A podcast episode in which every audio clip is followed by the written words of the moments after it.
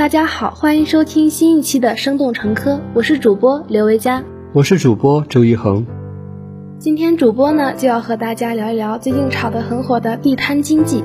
哎，你提到这个，我也想起来了，就是在微博上这个地摊经济啊特别的火，已经连续登上了几天的热搜榜了。哎，刘维佳，我想请问你一下，就是你对这个地摊经济有什么了解吗？地摊经济呢，我是知道它的一些历史渊源的。就像对于我们文科生来说呢，嗯，关于这个宋代的地摊经济呢，宋代那时候是自从宋代开发了镇市和草镇以来，小吃摊儿就也就是地摊儿就应运而生了，然后出现夜市和草市这些东西，然后嗯，经过了几百年的地摊儿的发展，以至于演变到了我们现在的地摊经济。哦，听你这么说，感觉这个摆地摊这个行业就是比较历史悠久了。是的呢，那也算是一种历史文化现象了呢。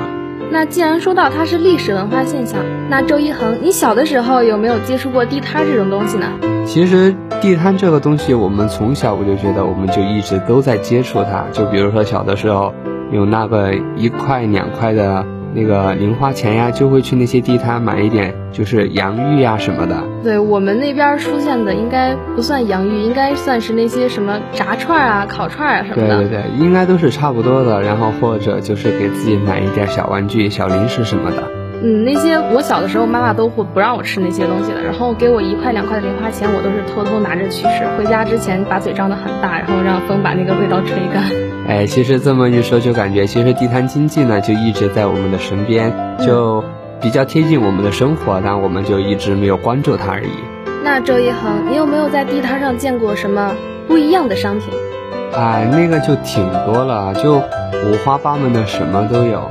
但小的时候，我最喜欢的就是炸串呀、抽奖呀，还有那些小卡片什么的。但是随着年龄稍微大一点的时候，我就特别喜欢那些地摊上摆的，就是我不知道你知不知道那个东西，就它是一个石膏，然后做成的一些动漫的模型，是那种可以自己去涂色的，对吗？对对对，然后那种体验感还真的是很强，可以在那儿一坐一两个小时，没错没错，那个时候我就特别喜欢去涂那个。你一般都涂过什么东西啊？我涂过很多吧，比如说什么哆啦 A 梦啊、小鲤鱼泡泡啊，就是我们童年动漫里面就经常出现的这些人物。那你作为一个男孩子，真的好有少女心呀！其实这个吧，我觉得和男孩女孩就没什么区别，因为这些都是大家童年里面就大家都比较喜欢的吧。地摊经济的开放，不少地方出现了千树万树梨花开的景象。就全国而言，每个地方的地摊经济也是有各地域特色的。那么刘维佳，你知道哪些地方的地域特色呢？我知道的呢有北京、河北，因为我是北方人嘛。就拿我二零一七年冬天呢，在北京长安公园玩的那个国际风情文化节，然后这里呢就有好多国际性的小吃嘛，但是也是相当于来说比较贵的，因为它是在长安公园儿。然后我在那里时候，那那时候是吃过北京的面儿茶呀，然后还有什么炒红果，就是一些小零食。那听上去的确就是挺丰富的呀。对啊，挺丰富的。就是比如我在那里有河北的美食呀，因为它是国际风情嘛。然后还有什么俄罗斯的呀、法国的呀，虽然都是小地摊嘛，但是可能吃起来也不是那么正宗，但是吃的还是一个开心。看样子这个地摊经济呢，就不只是我们中国。就是在全世界也有地摊经济的这个现象。是的，我们经常在新闻上呀，或者是国际的那个旅游志上呀，就可以看到外国有那些嗯行为艺术者就在街上各种造型啊，还有在街上那些卖艺的呀那些的。哦，那我听上去我的确就是挺好奇的，因为我对那个北方的地摊经济呢并不是特别了解。就南方来说的话，我觉得。差异性并不是特别大，可能差别就在于它卖的东西上面。嗯，我们北方的地摊经济呢，就冬天是一个特色嘛，我们北方经常在地上卖雪糕。哦，那我们的话就可能是因为气候比较温和，一年四季卖的东西可能都没有什么太大的差别。那周一恒，大家吃地摊的行为都做过，那摆地摊你做过吗？哎，你这么说，摆地摊的事情我还真做过。就是在我们高考结束的时候，不是在家里也算是特别无聊嘛，然后我就和我的几个好朋友呢，我们就摆了一次地摊，然后卖的呢是我们当地比较特色的一个叫做冰粉的东西。冰粉，对，它就是用一个冰粉纸，然后用那个纱布把它包起来，放在水里搓它，然后再加一点那个石灰在水里，然后搓着搓着它就成型了。那吃冰粉呢，肯定是好吃的，但是我对于冰粉的了解呢是很难搓的吧？就是比如有时候会有很多气泡，就看起来不那么美观。的确，但我们都是学生嘛，就没有讲究那么的呃仔细。然后我们做的过程不重要，我就是想和你分享一下，就是我们摆地摊的这个经历。那你最终有什么心得吗？心得吧，倒是还没有。就是当时我们摆地摊的时候，也就是在那无所事事的坐着，然后来吃的呢，大部分也是朋友。就虽然没有怎么赚钱，但是呢，多了一份经历。就但是肯定还会接纳一些，就是那个不认识的人。就尽量的给他们带来味觉上的体验，就因为摆这个地摊嘛，我们还就是在社会上就接触了更多不一样的人吧。嗯，有了一些的社交能力，也算是这样吧。大家都知道呢，因为疫情的原因，对我国经济造成了一定的影响，所以这次地摊经济的开放呢，也算是国家政策上对国民经济的一次调整。说到这里呢，我想问刘维嘉你一个问题啊。就是你对这次地摊政策的开放有没有什么感想呢？嗯，就我个人来说呢，还是非常希望这个地摊经济的开放的，因为我们从小呢都是吃这种路边摊儿，去上学嘛，都要早上去吃这个长大的，然后又便宜又好吃嘛。然后之前呢，可能是因为这个地摊经济，它地摊呢，它对城市的风貌有一定的影响，所以说国家或者是政府就不允许这个地摊在那个路边摆放。然后后来现在已经放开了呢，就是说明，嗯，大家已经默认了地摊作为一道亮丽的风景线，其实也是点缀了城市的。然后同时在点缀城市的同时呢，又能带动这个地方的经济，因为有一些人下岗工人什么的，其实他们很需要这份工作。然后我们呢，大家也能享受便利，我觉得是一个非常好的选择。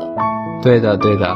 但是呢，就是我通过网上看到的呀，就是这个地摊经济呢，有利也有弊的。对。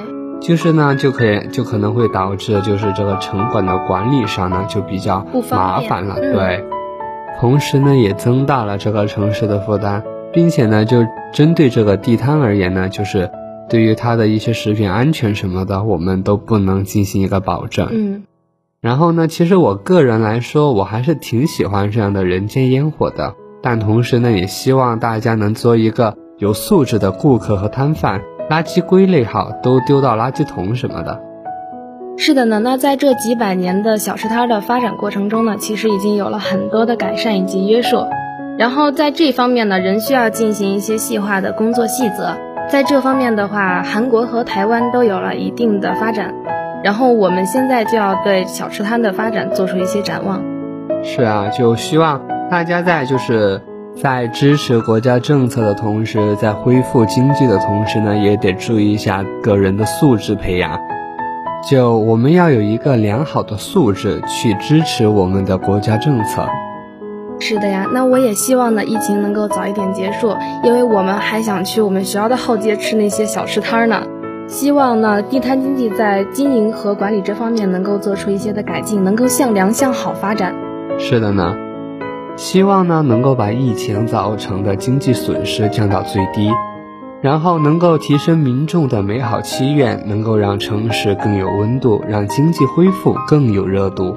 希望疫情能够早早结束，大家都能脱下口罩走上街，去地摊上尽情享受那地摊带给我们的一份快乐与满足。今天的节目到这里就结束了。如果您对我们节目有任何意见或者建议，可以在官方微信、微博告诉我们。了解更多精彩节目，请您订阅我们的《生动成科》。我们下期节目再见。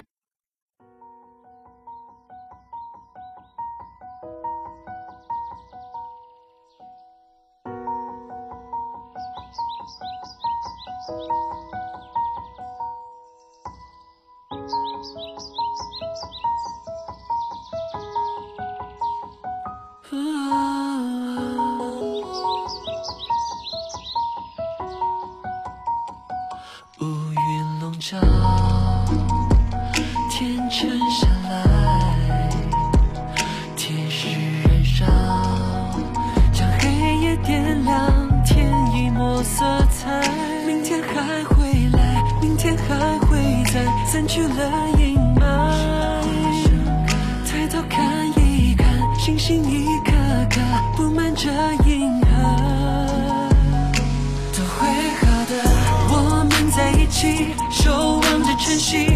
什么过不去？美好的，传递着爱心，一次次逆行，每个人都守护着大地，们都在虔诚的祈福，点亮了盏盏蜡烛，心连着心在一起。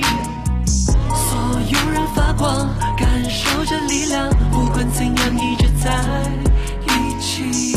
害怕，请牵着我的手，牵着我要向前走。有温柔清风，天空有彩虹，盼望着，相信着，坚定的，一起向前走。苦难将我们紧紧的相连，我们紧紧的相连。历练让我们更完全。还会在，散去了阴霾。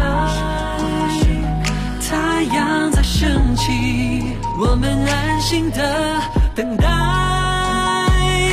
最好的，我们在一起，守望着晨曦，没什么过不去。最好的，传递着爱心，一次次逆行，每个人都守护着大地，点亮了盏盏蜡烛，心连着心在一起。所有人发光，感受着力量，不管怎样，一直在英雄们，感谢你们为爱拼尽全力，没什么过不去，传递着爱心，一次次逆行，每个人守护着人们都在虔诚祈福，希望，这一切都会好的，心连着心。在一起。害怕，请牵着我的手，我们要向前走。